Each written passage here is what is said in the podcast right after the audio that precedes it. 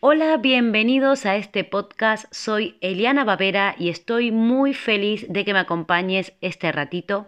Quiero contarte que inicié este podcast porque quería compartir mi emprendedora más real, mi opinión y mi experiencia en esta aventura de sacar un negocio adelante. Arrancamos.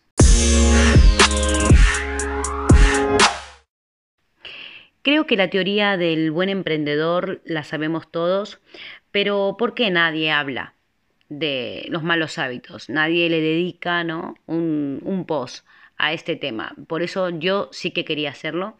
Y la verdad es que cuando empiezas a emprender sueles cometer muchos errores con respecto a esto, de los hábitos, de, la organización de trabajo. Y por suerte, em, en este tiempo, ¿no? Eh, yo he tratado de ir gestionando y de comprometerme con mi bienestar. Y, de ir cambiando poco a poco todos esos hábitos que la verdad no me hacían bien, ¿no? Em, además, esto creo que tiene mucho que ver con ser nuestros propios jefes, porque la verdad que es bastante irónico cuando tenemos un jefe trabajamos eh, siempre detectando enseguida mm, si no nos han dejado salir al descanso, si nos han cortado el descanso antes, si nos han molestado eh, con una llamada cuando estábamos haciendo ocio en casa, eh, si nuestro trabajo se adapta a las posibilidades que tenemos nosotros o si hacemos horas de más que no nos van a pagar. Y ahora te pregunto, ¿qué pasa cuando se cambian los roles? Y el jefe eres tú. Pues que somos peores.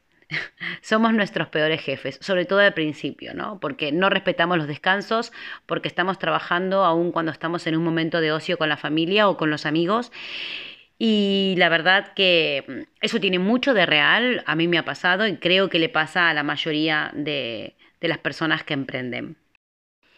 Y bueno, voy a empezar contándote mm, tres malos hábitos que a mí me han tocado de cerca, que he vivido y que estoy gestionando actualmente. Y bueno, voy a empezar. Número uno. Mal hábito número uno. Trabajar más horas de las que tiene el día. Yo creo que esto, eh, la verdad que no te sorprenderá, ¿no? ¿Qué piensas? Em, yo creo que esto nos pasa a todos al principio, porque al principio hay que eh, dar forma a un negocio, hay que levantar este negocio, físico o digital, da igual, siempre le echamos más horas, ¿no? Porque hay que comprar mercadería, acomodarla, pintar.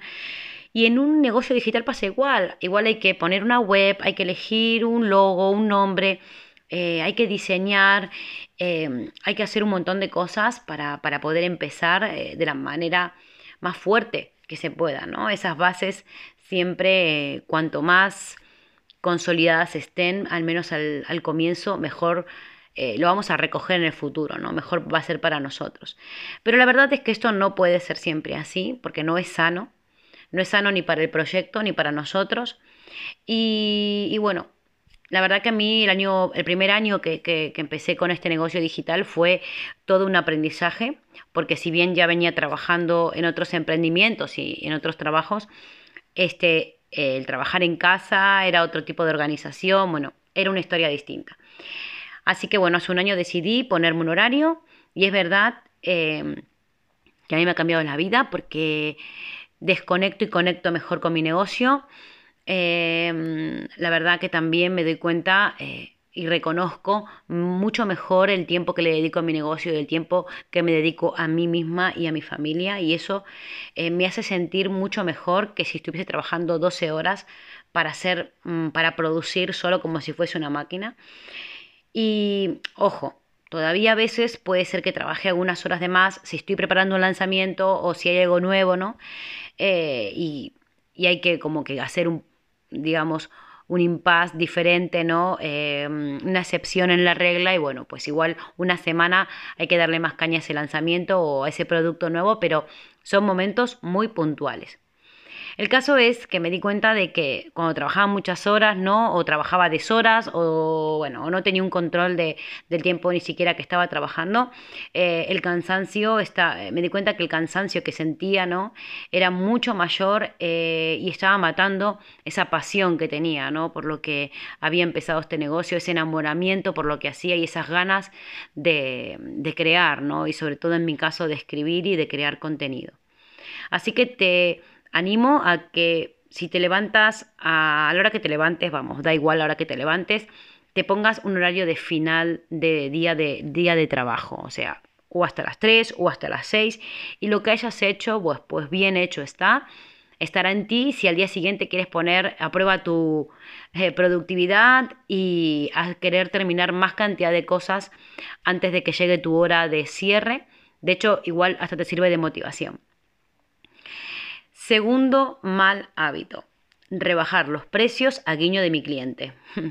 bueno, este tema te habrá igual, no sé, sacado una sonrisa porque yo creo que es un tema que triunfa si lo sacas en redes sociales o en un grupo de networking, porque qué emprendedor no tiene este problema con los precios, ¿no? Eh, la mayoría creo que lo tiene y sobre todo los eh, que empezamos cuando no sabemos exactamente lo que vale nuestro producto, lo que vamos a tardar en construir algo, en gestionar un servicio.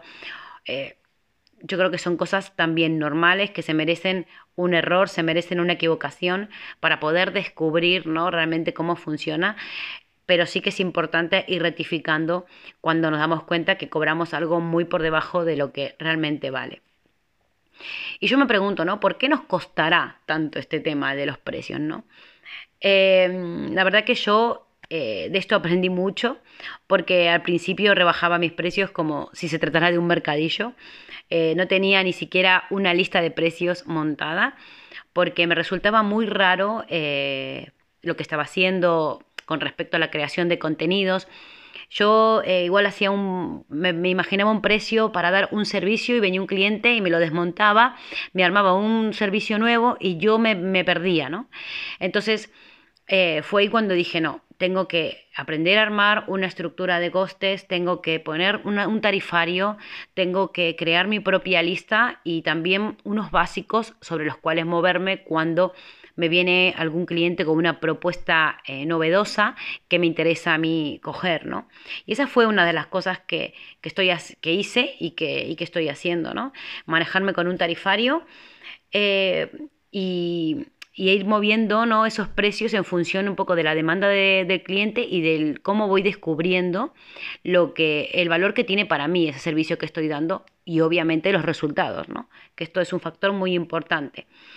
Eh, porque cuando yo no hacía eso, lo que me di cuenta era que me estaba cargando mi negocio porque estaba afectando directamente a su rentabilidad y lo único que iba a conseguir es que en poco tiempo tuviese que cerrar y dejarlo y buscarme otra cosa y no quería.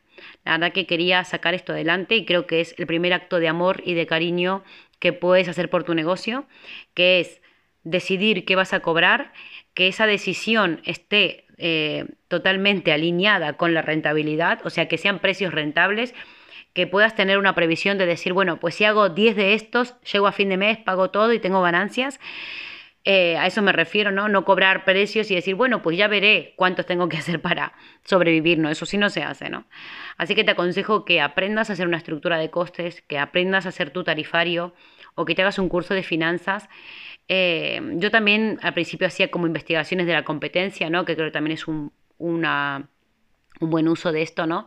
Eh, saber cuánto está cobrando y bueno, y más o menos moverme en esa media ¿no? del sector, un poco para ir alineado con ellos también, ¿no? Y no ser una competencia agresiva y no ser desleal también a, a, mi, a mi profesión. Entonces, eh, eso me ayudó mucho, así como también consultar en mi caso, que tengo un grupo de mastermind, donde muchas veces comparto mis propuestas y ellas también me dan un poquito de feedback. Esto también ayuda. Y, bueno, y poco a poco la verdad que he ido mejorando el tema este de los, de los precios y de, de cobrar coherentemente con, lo que hago y, con mi crecimiento profesional, cosa que voy a hablar después.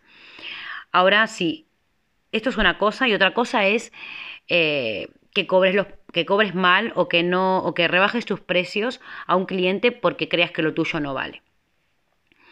A ver, voy a retomar por si te he confundido. Una cosa es que rebajes porque no sabes realmente eh, lo que vale tu producto porque es algo nuevo, no sabes las horas que vas a tardar. Y otra cosa es que rebajes los precios porque crees eh, que tu síndrome del impostor te diga que no vales lo suficiente. Eso creo que hay que trabajarlo, creo que eso no hay que dejar que pase. Lo que sí está permitido es equivocarse en, cobrar mal porque no sabes eh, lo que vas a tardar o no sabes lo, que, lo que tienes que eh, invertir en un proyecto. Pero bueno, la segunda se rectifica, ¿no? Yo creo que enseguida, ya después de la primera experiencia, puedes rectificar y replantear ese servicio o ese proyecto, o por lo menos saber si te es rentable. Yo he hecho algún trabajo porque me he comprometido, lo he cobrado y luego he dicho, esto no lo quiero volver a hacer porque no, no, me, no lo voy a rentabilizar y no, no me ha gustado la experiencia. Eso también creo que es, vale, es de valor. Así que bueno, piensa esto que te he dicho, te pongo ahí a la reflexión. Y bueno, para terminar, eh, te voy a contar mi tercer mal hábito, que es eh, no cuidar mi bienestar físico. Ese fue, creo que, uno de los peores malos hábitos que pude haber adquirido cuando empecé a emprender. Y no precisamente hablo de en este último emprendimiento, sino en anteriores. Eh, bueno, desde comer mal años y desde no hacer ejercicio nunca. Eh, yo creo que, bueno, que está demostrado que el cuerpo es nuestro tesoro más preciado y que si no lo cuidamos, al final lo que va a pasar eh, es que no vamos a poder hacer eso que, nos gusta, ¿no? No vas a poder hacer eso que te gusta. Es que puede ser en mi caso, como es en mi caso, escribir o viajar o salir a caminar o disfrutar mismamente de la familia. A mí este mal hábito me regaló dos hernias de disco, una lesión muscular en la espalda en uno de los cuadrantes laterales, también cerca de la parte lumbar, eh, con una lesión crónica, que la verdad que es bastante... Mm, se lleva mal, la verdad que se lleva mal. Un problema de estómago que todavía estoy resolviendo, eh, digestivo. Así que vamos, yo creo que he pagado un precio alto por no haberme cuidado, por no haberme cedido, por no haberme hecho tiempo para mí. Y bueno, pues ahora por suerte he decidido comprometerme con mi bienestar, me toca ir al aficio, me toca ir a rehabilitación cada 15 días, eh, me toca hacer ejercicios específicos para mi columna, también, bueno, he incorporado más hábitos que tienen que ver con el movimiento debido a que yo paso muchas horas sentadas, no sé si es tu caso, pero si no estás sentada y pasas mucho tiempo de pie, es igual de malo. O sea, es igual de malo estar mucho de pie que mucho en un ordenador. Con lo cual, el hecho de que estés en un negocio, mmm, mira, tengo una amiga que era camarera, me acuerdo, y ella decía, guau, con la paliza que me pegó ahí que no paró. Pero es que no es lo mismo. O sea, por más que estés en movimiento, hay que, el ejercicio es otro, es otro cantar y afecta y, de otra manera y de manera positiva al cuerpo, ¿no? Así que yo aquí te tengo que decir que por favor, dedícate tiempo, dedícale tiempo a tu bienestar físico eh, y sobre todo al, alimenticio, ¿no? Al de nutrirnos. Porque, mm, bueno, en mi caso, eh, yo, a mí la cocina es algo que es mi, es como mi materia pendiente. Y bueno, mi pereza por cocinar, y no es que no me guste comer, pero eh, al contrario, lo que me cuesta más es cocinar y bueno, pues a mí me pasó factura al no dedicarle ese tiempo a hacerme mi comida, a pensar en qué iba a comer. Y bueno, en este caso lo que he hecho fue mm, hacerme un poquito asidua algunos vídeos de YouTube donde te enseñan a hacer mil preps y entonces tengo siempre preparadas cositas donde solamente tengo que montar, ¿no? Precocinados que hago yo. Eh, los tengo congelados o los tengo en, envasados al vacío y me facilita mucho en el día a día, ¿no? Porque no tengo que dedicarle igual hora, hora y media a la cocina, sino que es un ratito. Así que bueno, espero que, mm, que te haya gustado este, este podcast, que, te sirva mi, experiencia, ¿no? Eh, y bueno, cuéntame, déjame algún comentario, ¿no? Acerca de, esto que te he contado, si te has sentido igual, si estás tratando de gestionar poco a poco tus malos hábitos. Eh, o si tienes otros malos hábitos que quieres compartir conmigo, igual puedo ayudarte. Y nos seguimos viendo. Y no te olvides que no pasa nada si cometes errores, que la vida consiste en experimentar y en crecer y en evolucionar poco a poco escuchando nuestros ritmos. No esperes ese momento ideal para dar el paso porque las condiciones óptimas nunca llegan. La vida es corta y el momento de actuar es hoy. Por eso, mejor hecho que perfecto.